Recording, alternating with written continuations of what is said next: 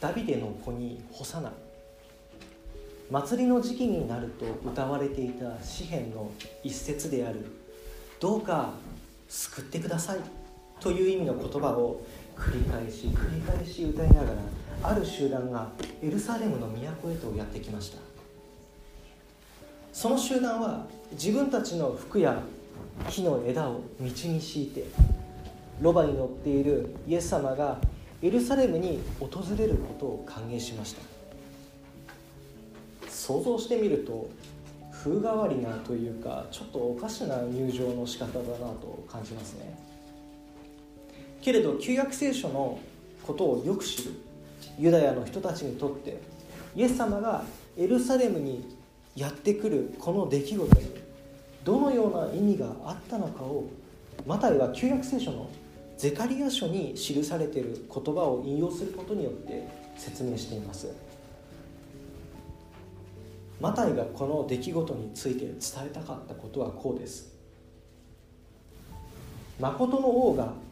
エルサレムにやってきた。その王は謙遜でそして神の思いに忠実に従う王です。ロバに乗ってエルサレムにやってきたイエス・キリストこそがその王です。確かにそれが本当ならば嬉しい出来事です。ユダヤの人々はまたダビデのような王が現れないかと理想の王理想の指導者を心待ちにしていたのですから。ガリラヤの方からイエス様と一緒に来た人たちはイエス様にそんな期待をしながらイエス様と一緒にエルサレムへとやってきたのでしょう。ダビデの子にホサナホサナと歌いながら。ではこの集団が向かっていったその先にあるエルサレムの都の人たちは一体どうだったでしょうか。誠の王として紹介されているイエス様をエルサレムの人たちはどのように受け入れたのでしょうか。マタイは都中の人々が騒いだ。そんなふうに記録しています。一緒になってこの集団と騒いだ。ということなのでしょうか。イエスという人物が一体どういう人なのかわからないけどもガリラヤから来たこの集団が祭り上げている。この人に期待をして噂が広まっていってエルサレムの人々が騒ぎ出した。ということなのでしょうか。そんな期待や喜びに満ちた噂話によって都中がエルサレムの都中が騒いだということなのでしょうか。そうであったらよかったのですがむしろエルサレムの人々の反応はイエス様を取り囲んでいたイエス様のことを取り囲んで喜んでいた人たちとは正反対のものでした。不安で心が揺れ動く騒ぐ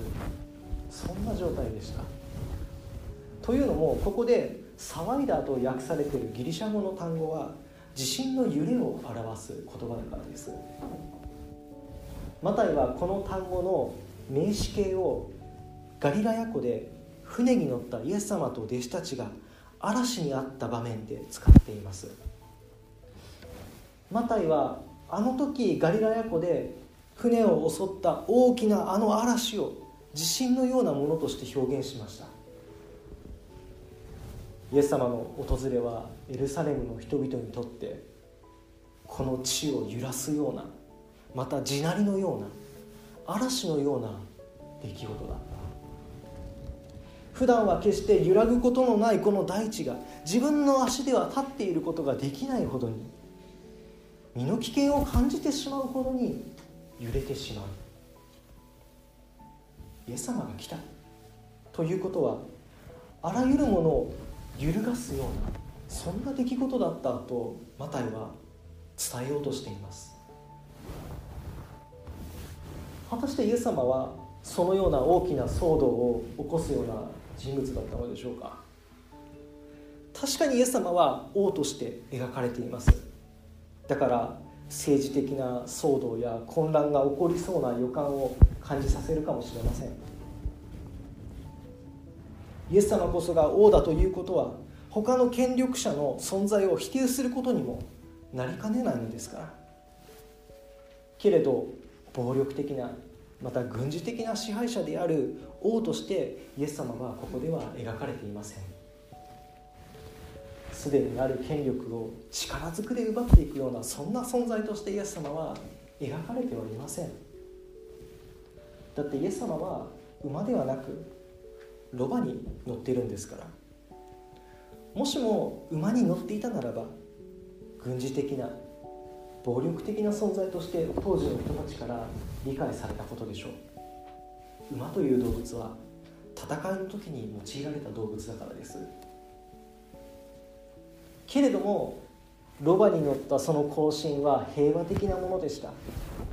実際先ほど開いた旧約聖書の列王記に記されている物語でもイスラエルの新しい王となったソロモン王はロバに乗って行進をしています。それは軍事目的の行進ではなく新しい王が誕生したということを喜ぶとても平和的な行進だったからです。ですからロバに乗っているイエス様のその行進も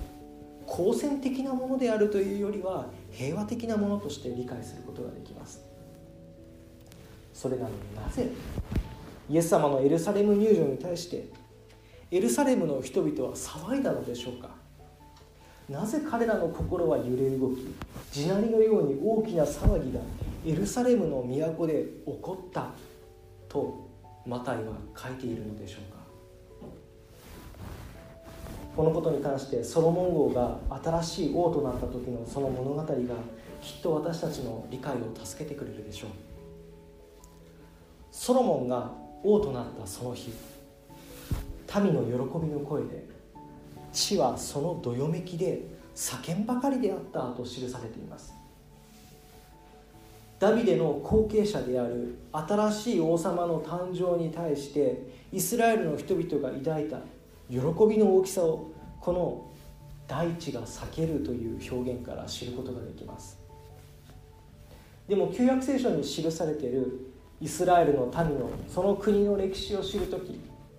大地が裂けるというこの言葉を著者が選んだその背後に別の意味が見えてくると思うのです。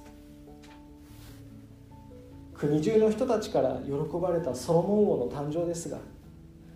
彼が亡くなった後イスラエルの国は南と北に引き裂かれます。ソロモンの時代に人々が感じていた不満とか怒りがソロモンの死後に吹き出して国は真っ二つに裂けてしまいます。そのような歴史を踏まえて大地が裂けるという言葉を聞くならイスラエルという国が北と南に引き裂かれることを予期する言葉として列王記の著者は死はそのどよめきで叫んばかりであったと記していることがわかるでしょう。これと同じようにイエス様がエルサレムに入場したその出来事もイエス様を通してこれから起こる出来事を予期するものとしてマタイによって意図的に描かれているように思います。都中が揺れた。もちろんイエス様が原因でエルサレムの中で深刻な分裂が起こり都が真っ二つに引き裂かれたというわけではありません。でもイエス様はエルサレムの都中を大きな大きな地震のように揺らしました。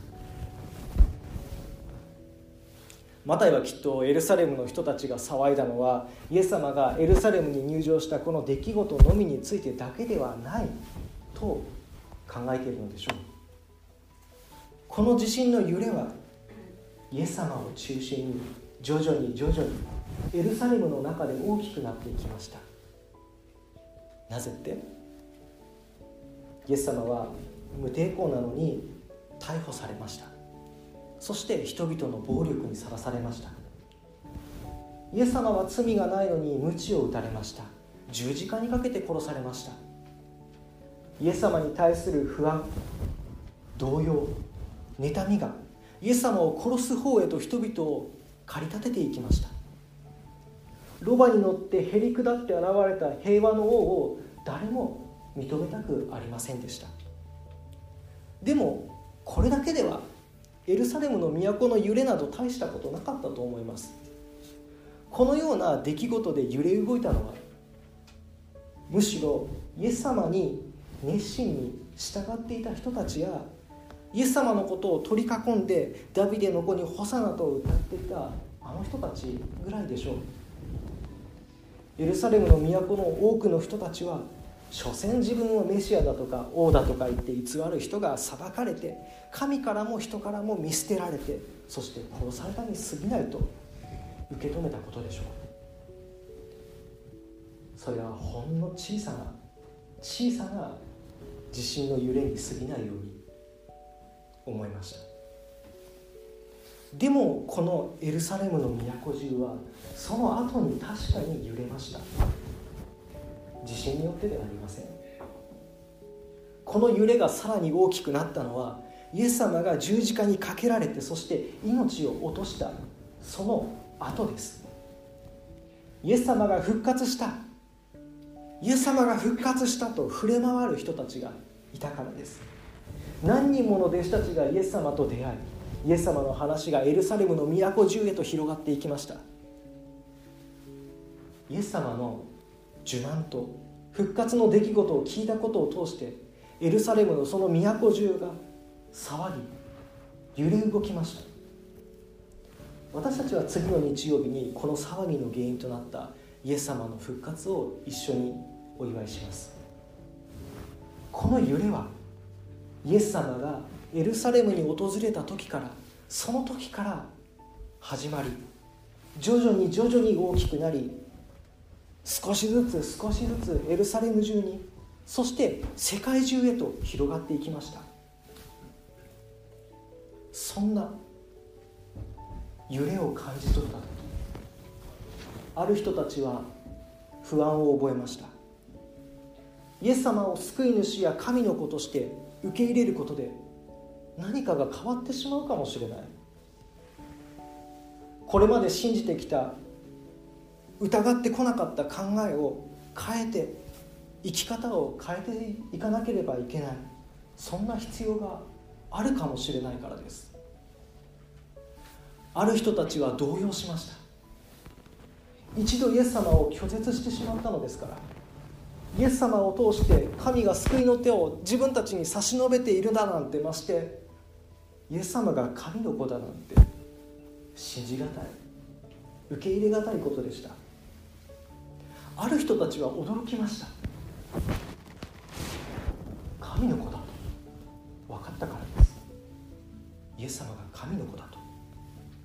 ある人たちは喜びました。感動を覚えました。イエス様を通して神の愛が示されていると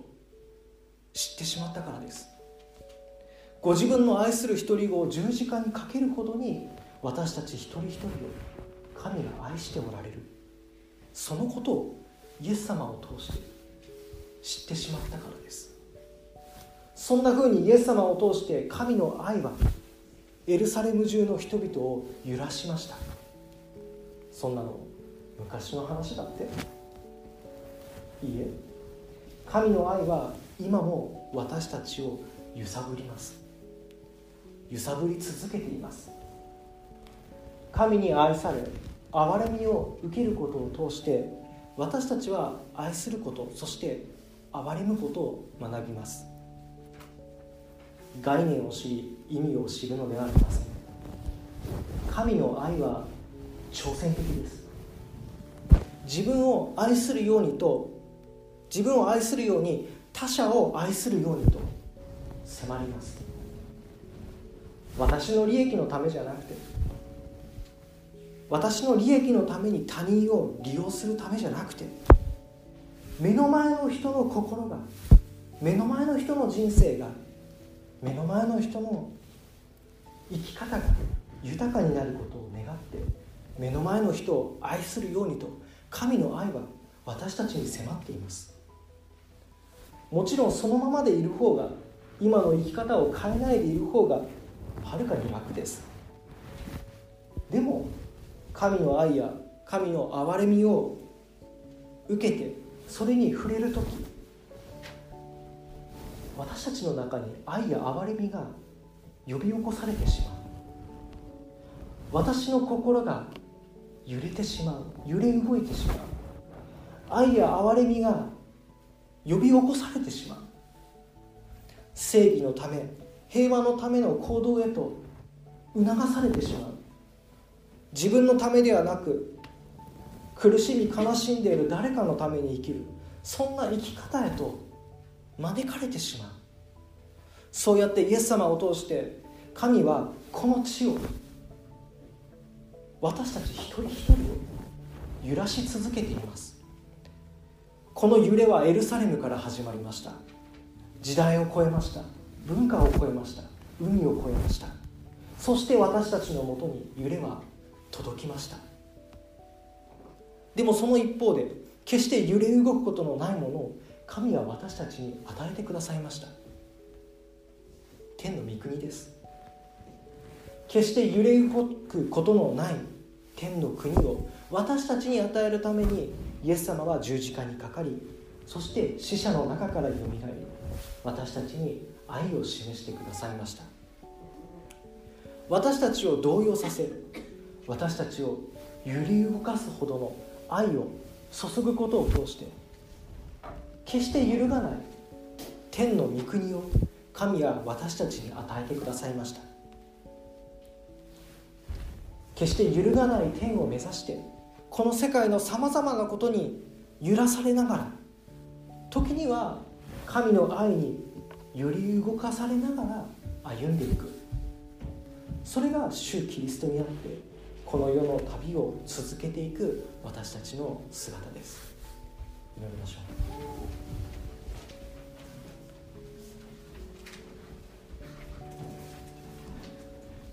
う。私たちの存在を揺らし心を動揺させるほどに私たちに愛を示される神。あなたが私たちの心を揺らす時あなたの思いを真剣に受け止めることができますように。あなたが望む時に私たちの心に愛と憐れみを呼び起こしてください。あなたが望む時に平和と正義のための行動へと私たちを招いてください。主の皆によって祈ります。アメ